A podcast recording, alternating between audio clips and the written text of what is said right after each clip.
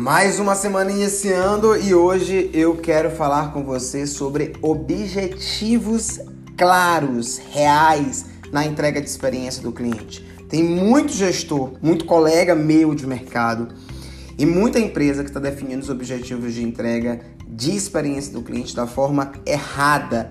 E hoje eu quero te ensinar a maneira certa, utilizando uma metodologia chamada OKR. O grande erro hoje, como eu falei agora, é que profissionais, empresas, eles cometem é achar que a experiência do cliente é só atendimento ou é só encantamento. Primeiro que encantamento fica ali no campo da filosofia, né? O que é encantar? E atendimento é transacional, gente. Existe ciência, existe gestão por trás da experiência do cliente. A gente precisa entender, primeiro, que a experiência do cliente é estratégico. Segundo, que a experiência do cliente precisa estar associada ao resultado e à diretriz do negócio. Por isso é importante você definir objetivos e resultados chaves, que é o OKR, né? Que é uma metodologia utilizada aí por Google, Netflix, Apple e outras empresas do Vale do Silício, chamado Objectives and Key Result, né? De modo para simplificar aqui para você entender, é, pode, a gente pode dizer que é uma fórmula para definir metas de como eu vou, né, que é o objetivo, eu empresa vou é medir por um conjunto de resultados.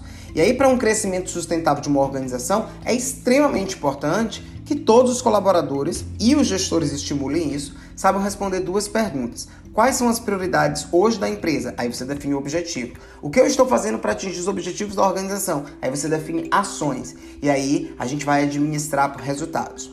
É, o OKR de CX, ele precisa estar associado com satisfação, que cliente satisfeito gera fidelização. Então, eu tenho um cliente satisfeito que vai, ficar, que vai ficar, que vai se tornar fiel.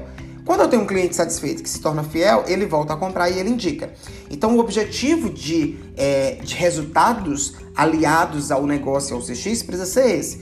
Mas com um olhar ainda mais profundo, que resultados eu consigo alcançar com isso? Ah, eu consigo aumentar meu ticket, eu consigo aumentar meu LTV, né, que é o, o tempo, o, o, o, o, quanto vale um cliente enquanto ele é cliente, diminuição de CAC, né, que é diminuir o custo de aquisição de cliente. Por exemplo, tem muita empresa que está preocupada em sempre atrair mais cliente, atrair mais cliente, pô, e não fideliza os que já tem, né? Aumento de conversão, eu tenho lead e eu aumento ali a conversão e aumento de recompra, né? E aí eu aumento mais LTV e diminuo mais CAC.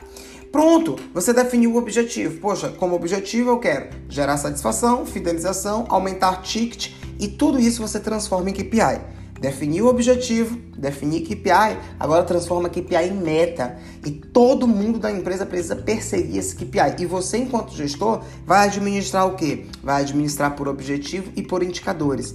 Aquela máxima do que não pode ser medido, não pode ser gerenciado, você precisa medir os objetivos do negócio para que você possa gerenciar as ações.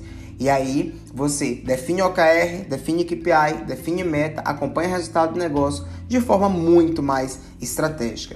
Então, minha dica para você essa semana é trabalhe com OKR. Defina objetivos estratégicos do seu negócio. Saia do campo do discurso, saia do campo da filosofia e vá de fato para a prática da experiência do cliente. Essa foi minha dica para que você possa definir objetivos de entrega de experiência da forma correta.